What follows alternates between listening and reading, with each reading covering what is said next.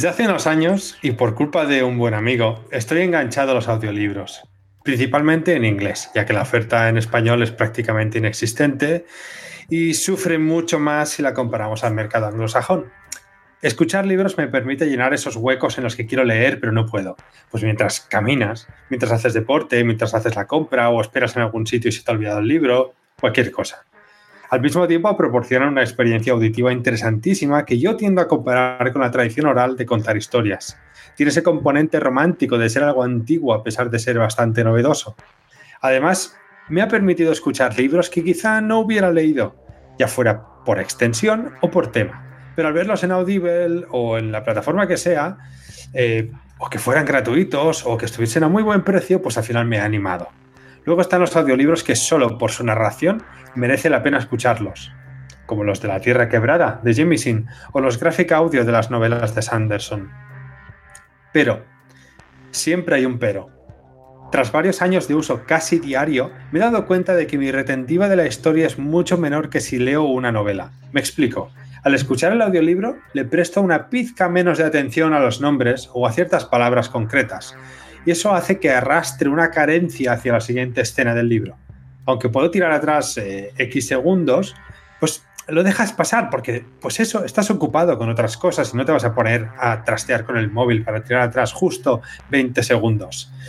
Pero como te dé por fijarte en la etiqueta de un producto mientras estás escuchando una escena reveladora, estás jodido. Es posible que te pierdas y tengas que escuchar de nuevo 20 minutos de audio. Y lo peor es lo que a mí me ocurre después tiendo a recordar menos la historia, así, en general. Por ejemplo, me pasó con el portal de los obeliscos de Nora Jemisin. Antes de leer el tercer libro tuve que releer en papel el segundo, que yo previamente había escuchado en audiolibro, porque no recordaba apenas nada de la trama, y hacía solo unos poquitos meses que lo había terminado. Entiendo que la lectura propicia la retentiva y la memoria, y que la historia cala más, pero por muy buena que sea la narración en audiolibro, y las hay excelentes, siento que la impresión que causa una historia escrita suele ser mayor y por lo tanto tendemos a recordarla más. O quizá sea algo más orgánico relacionado con nuestra educación, con libros de texto. La cuestión es que he tendido a escuchar libros más sencillitos, pues quizá uno de Star Wars, que por cierto están geniales, y a leer en papel los más complicados los que te dejan reposar los minutos que hagan falta sobre una sola página para poder releerla con calma. ¿Y vosotros qué opináis? Eh, ¿Sois usuarios de audiolibros? ¿Os ha ocurrido algo parecido alguna vez?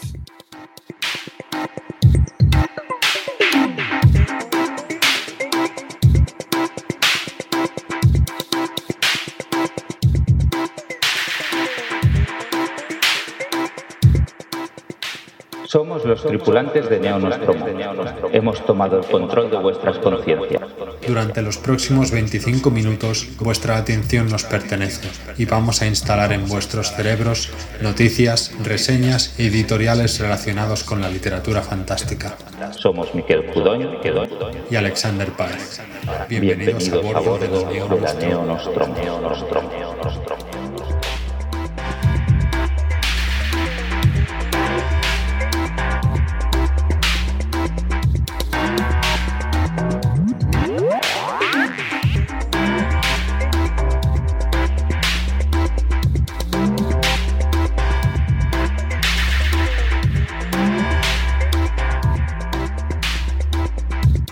Bienvenidos al Neonostromo. Eh, tras eh, el editorial donde hablo de audiolibros, pues vamos a pasar, como de costumbre, a las reseñas.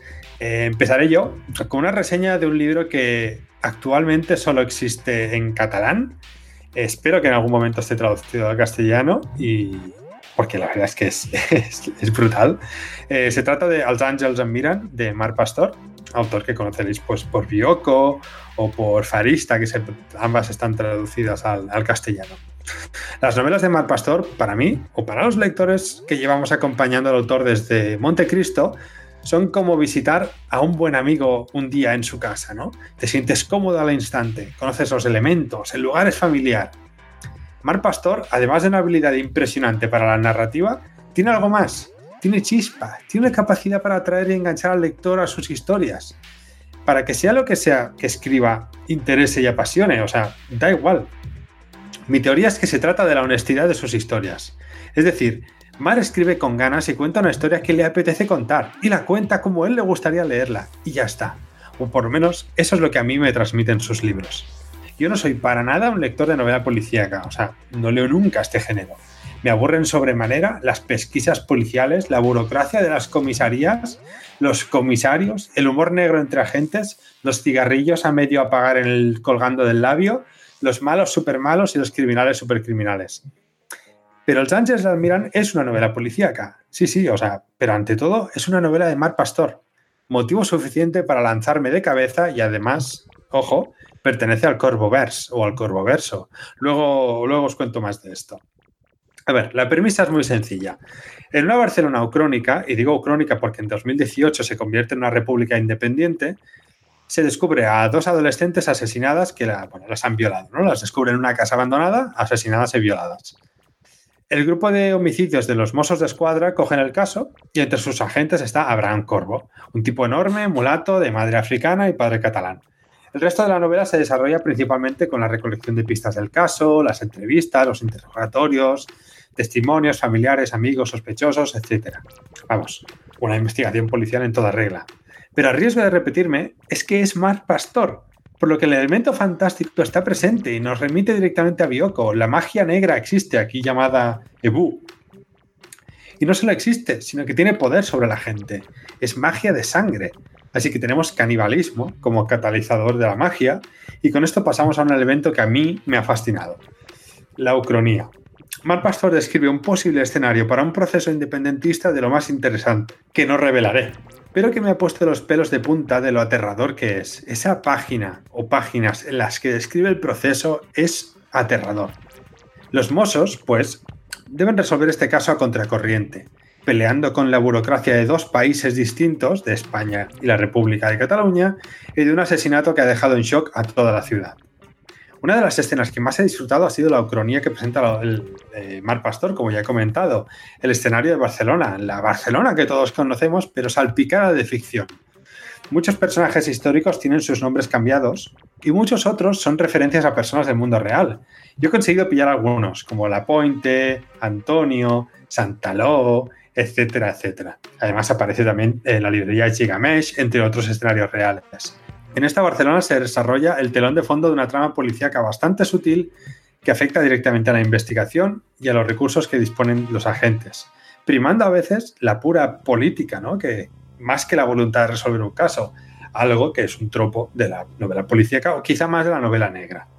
La verisimilitud de este posible escenario político y cómo Pastor lo desarrolla, o sea, de verdad, es que me ha dado escalofríos, me ponía la piel de gallina como he dicho, tuve que releer cierto fragmento del libro varias ocasiones porque me quedé, o sea, con la boca abierta. Tuve que incluso que tuitearlo para compartirlo con alguien de lo, de lo alucinante que era. En cuanto al propio caso, a nivel personal, la verdad es que no me interesaba demasiado saber quién era el asesino o si lo atraparían o no, porque me lo estaba pasando tan bien leyendo las pesquisas de los agentes de Corvo y de esta supuesta república que perdí un poco interés en, en el desenlace del caso, ¿no? Para mí era suficiente con ver a Corvo interrogar a gente o tomarse unos copazos con su hermana o charlar sobre el EBU en primera persona.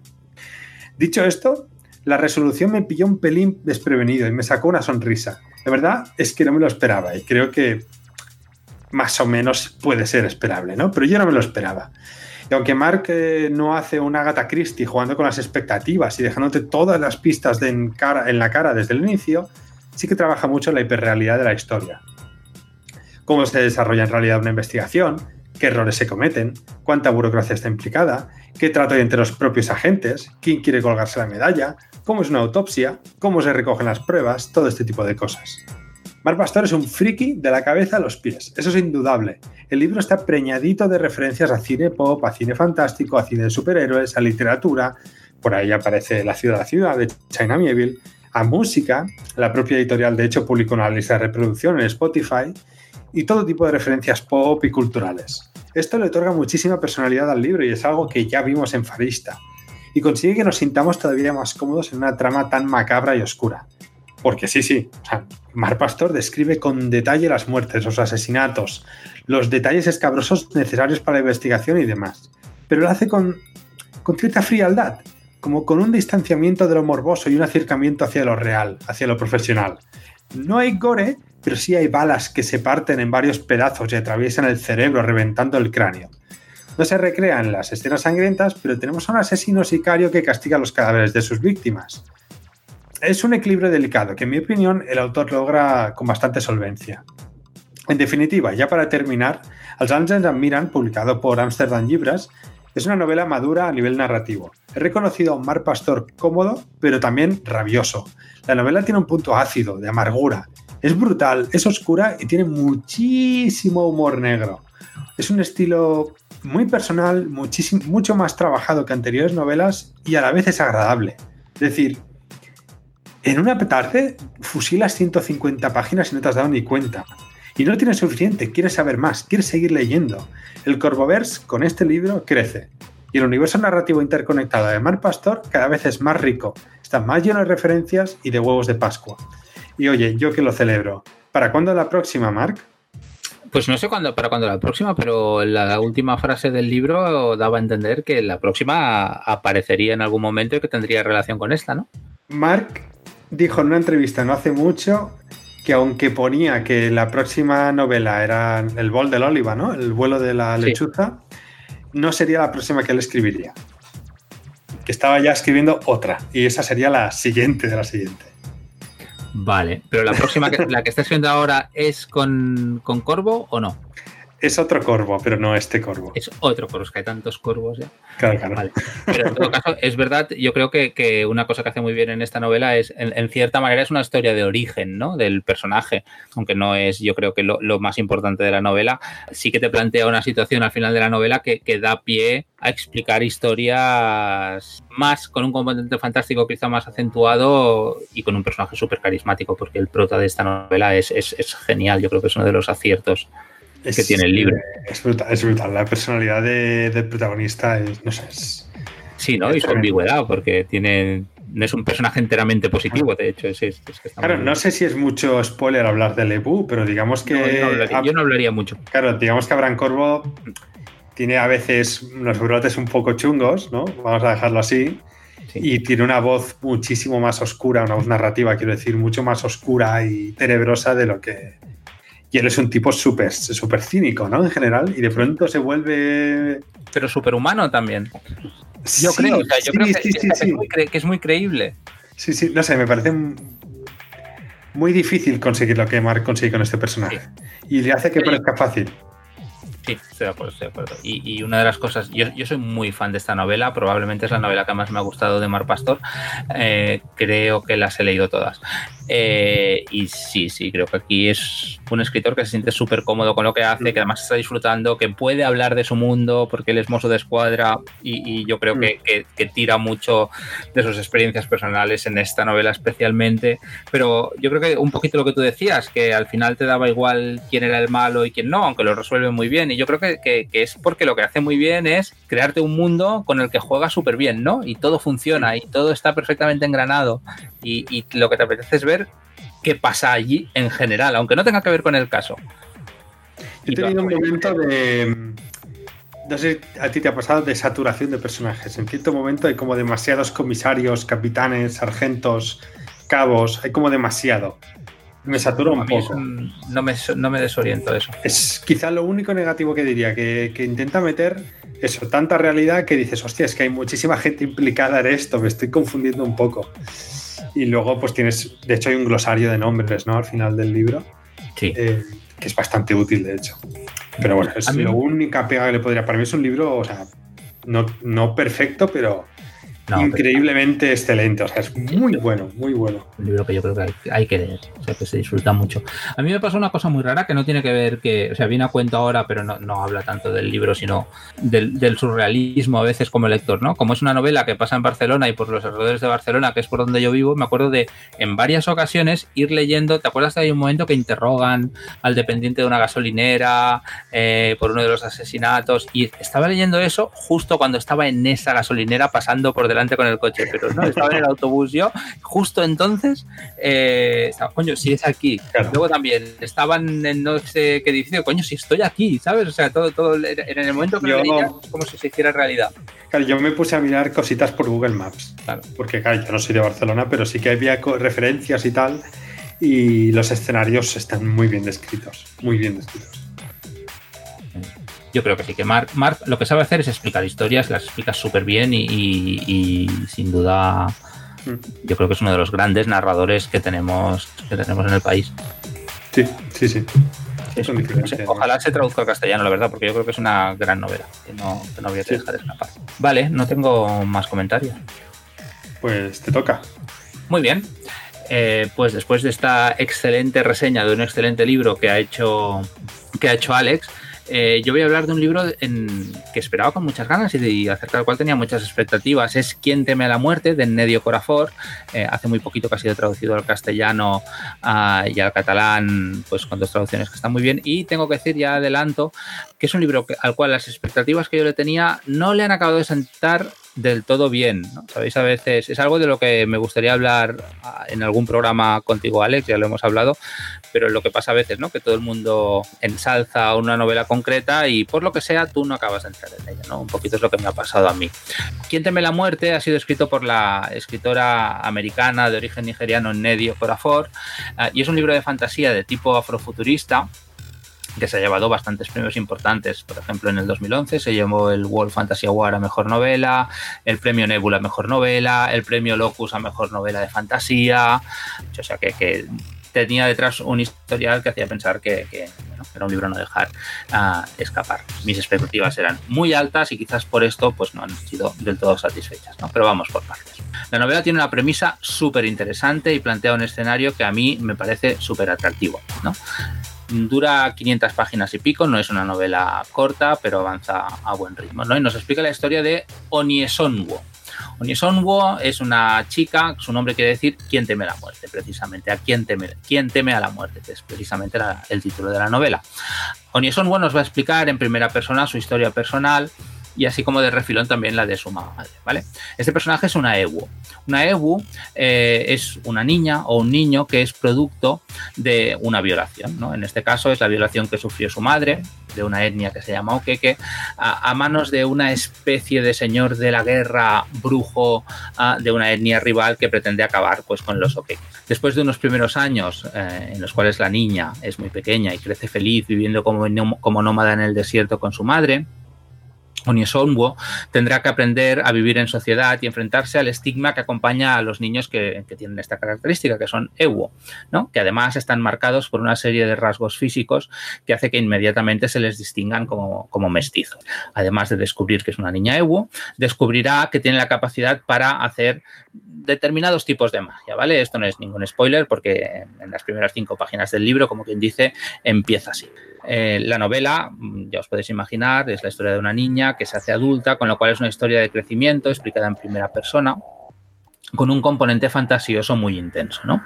Ah, el papel central ah, o, el tema principal quizás que se va desarrollando a través de la novela es el papel que ocupa la mujer en algunas sociedades tradicionales africanas. ¿no? En este caso son sociedades tradicionales, tradicionales pero trasladadas a un futuro más o menos lejano. ¿no? Cuando hablamos del papel de la mujer estamos hablando de temas muy variados, el acceso a la educación, las expectativas de su vida adulta, qué derecho tienen a la sexualidad, incluso temas como las mutilaciones genitales, ¿no? Y son temas que van apareciendo a, lo largo de la novela y que van articulando la trama a veces de forma dolorosamente gráfica. Es una historia de fantasía con un punto de ciencia ficción bastante acentuado, y que tiene una voluntad que yo creo que es interesante y es una de las cosas que le da personalidad de utilizar el género fantástico para hablar de temas que eh, tienen una importancia indudable.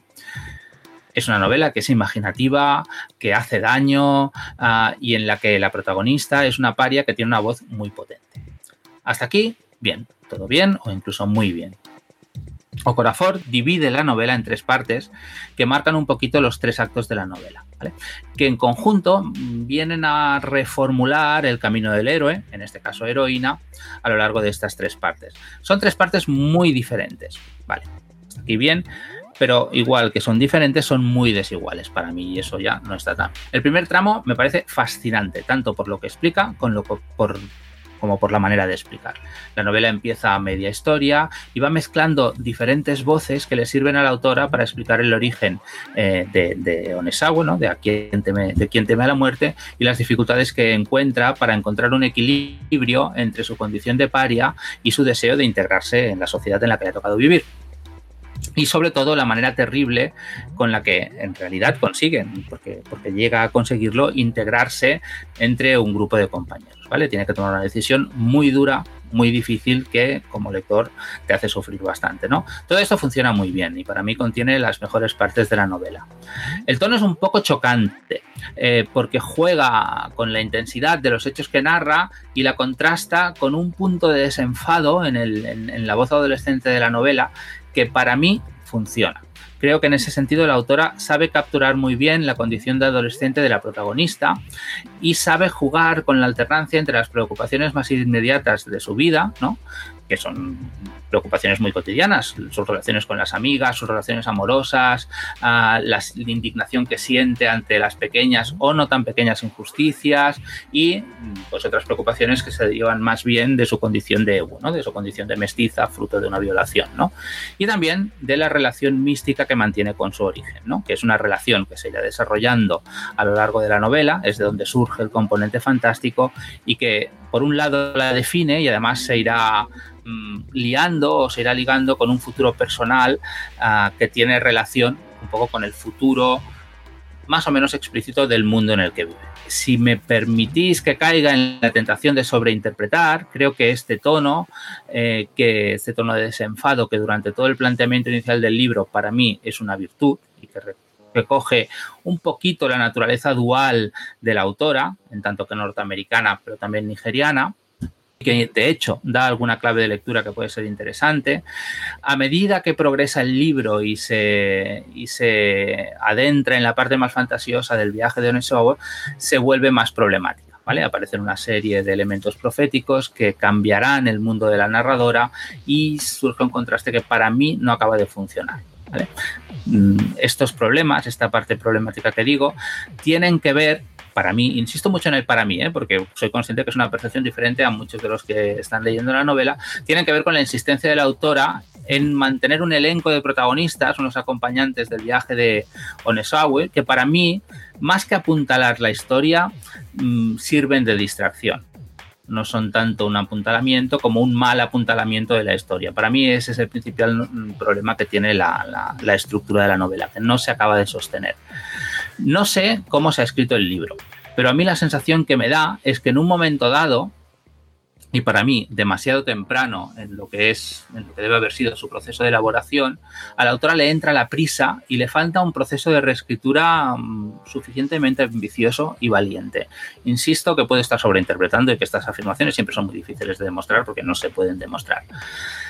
Durante todo el primer tercio de la novela la calidad de la prosa es excelente pero a partir de entonces para mí se resiente, ¿no? Igual que se resiente la calidad de la prosa, se requiere un poco la estructura. Al final, para mí, la historia tiene un ritmo irregular y tiene un trato del paso del tiempo que convierte el argumento más en una serie de viñetas desarticuladas que en un, en un todo más o menos homogéneo. Eh, además incluye una serie de elementos de comedia romántica que para mí acaban de diluir un poquito el efecto del libro hay un montón de aspectos concretos que son interesantes y ciertamente mi lectura no tiene por qué ser la más acertada, pero para mí es una novela más bien fallida que llega a un desenlace eh, un poco que tiene aspectos interesantes pero al cual llega un poquito por inercia. Construye un vehículo que es muy complejo, pero que no acaba de saber conducir con elegancia y abusa un poquito demasiado de los deus ex machina y de revelaciones mm, repentinas que cambian el tablero, de juego mm, de forma un poquito injustificada.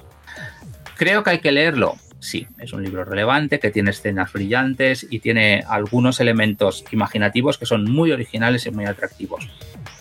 Además, mmm, el libro en sí tiene un, proporciona un placer estético que yo creo que tiene valor en sí mismo y explica una historia que en realidad es potente y que resuena en el lector y que invita a pensar en el papel de la mujer y no solo de la mujer, sino de las personas en general en el África tradicional.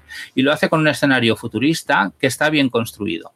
Además tiene un punto de incorrección política que yo valoro positivamente. Para mí está en, el, plato de las virtudes, en la balanza de la novela. Buena parte del viaje de, la protagonista ah, sirve para, tanto para disfrutar como para sufrir y yo creo que añade elementos significativos a la historia del género fantástico y que es un libro que seguramente no mantendré un recuerdo de él y es probable que vuelva a él cuando lo haya olvidado lo suficiente. Pero sí que diría que a veces en historia de la literatura la suma total es más pequeña que los elementos que la componen. Muy bien, la verdad es que estoy bastante, bastante de acuerdo con lo que comentas. Para mí es un poco delicado hablar de este libro porque me lo leí hace bastante, bueno, no estaba ni siquiera anunciado cuando lo iban a, traducir, eh, perdón, que no estaba anunciado que lo iban a traducir y a mí no me gustó, no me pareció un libro recomendable, no me... Sí que entiendo pues, lo que comentas, ¿no? La, la intención de la autora, de hecho esa primera parte del libro es muy potente y sí que me gustó, pero el resto del libro para mí se va totalmente a pique para mí no tiene sentido, ¿no? Entonces es un poco delicado porque no quiero hablar mal de Okorafor, ¿no? Eh, al fin y al cabo, eh, lo haga mejor o peor, está siendo una gran promotora del afrofuturismo, es una, una autora muy visible, ¿no? Muy, muy eh, ¿cómo se dice? Muy, que está luchando muchísimo por el afrofuturismo, por visibilizar el afrofuturismo, pero al mismo tiempo es una autora que a mí no me, me llama. Y claro, por un lado pienso, no me llama porque a lo mejor, pues, pues, no está tan bien, ¿no? Para mí. O a lo mejor es que no me llama porque no lo entiendo. Y si no lo entiendo, no me gusta no entenderlo, porque lo estoy intentando muy fuerte. me pasó con Vinti. Vinti me he leído la trilogía entera y no. Yo no la recomendaría, pero ¿por qué? Pues no sé, a mí no me. No sé si me explico. Porque ya he leído mucha más literatura africana, he leído muchísimo afrofuturismo y podría recomendar ahora mismo de memoria cinco novelas que hablan de lo mismo que habla eh, Quién teme la muerte o Quíteme la muerte, para mí mucho más interesante, sobre todo a nivel narrativo. No sé, eh, es un poco eso, que no me apetece hablar mal del libro, la verdad. Sí, a mí me pasa y yo creo que, a lo largo de la reseña se, nota un poco que le hago un poco a la defensiva, porque te sientes un poco mal y, además lo que tú dices, no sé si es que no me gusta porque la novela no está tan bien o porque no la estoy entendiendo y aunque mi opinión es que la novela no está tan bien, el hecho de que a todo el mundo le guste tanto y hay gente eh, con opiniones que respeto mucho, la está valorando muy bien, piensas, bueno, pues a lo mejor no la estoy entendiendo, ¿no? O sea, mm. es una hipótesis que es perfectamente válida, por lo que sea, a mí no me está entrando, pero a lo mejor la novela es la hostia. Entonces la, haces la reseña a veces un poquito, o, a mí me pasa con este libro, con otros no, pues con mucha prudencia. Yo sí que digo lo que me ha parecido, pero... Pero no sé, el año pasado mismo salió El ferrocarril subterráneo de Colson Whitehead, parece una novela, vamos, impresionante y se ha hablado bastante poco en, dentro del mundo ciencia ficción, es afrofuturismo. O tienes también una que no es ciencia ficción, ¿no? Es, eh, ¿cómo se dice? Volver a casa de Jack Yassi, que hace una cosa muy parecida, es también una afroamericana viviendo en Estados Unidos y hace un recorrido por la vida de afroamericanos desde el esclavismo hasta, eh, hasta las panteras negras, ¿no? Y en Estados Unidos. Pero con la de Ocorafor, pues no le veo la chicha, la verdad. No, pero, por ejemplo, yo Vinti no las no he leído ninguna aún de Vinti todavía, aunque son libros que quiero leer. Em, pero de Ocorafor había leído Lagún, que no es una novela muy apreciada, pero es puramente afrofuturismo, es puramente Ocorafor, y a mí me gusta más. O sea, yo creo que es una novela, no es una gran novela, pero es compacta, es sólida, mm. presenta una cosa original, es claramente afrofuturista y es una novela que disfruto mucho más siendo de, la misma autora. Ahora que dices esto, yo de, de Corafor, si alguien quiere comenzar a leer Corafor y le da un poco de cosica a las novelas, los relatos son brutales. De hecho, yo todos los relatos que me he leído de Corafor me han parecido excelentes. Y tenéis, de hecho, un, artículo en La nave invisible de Elías Conbarro, donde comenta los mejores relatos para comenzar a leer al Corafor y todos son, se pueden encontrar gratuitos en internet. Así que lo recomiendo mucho si queréis eso, comenzar con, esta autora y os da un poco de apuro las novelas. Sí, vale. No tengo nada más que decir. Muy bien, pues terminamos este programa, este Neo Nostromo, con una frase de, una de las autoras que lleva un par de años eh, más en boca de todos, eh, con toda la razón del mundo, por supuesto, que es Úrsula K. Una frase para mí, eh, mi novela preferida de Le que es Los Desposeídos, que dice, era fácil compartir cuando había comida suficiente, o apenas la suficiente para seguir viviendo, pero cuando no la había, entonces entraba en juego la fuerza. La fuerza se convertía en derecho, en poder, y la herramienta del poder era la violencia, y su aliado más devoto, el ojo que no quiere ver.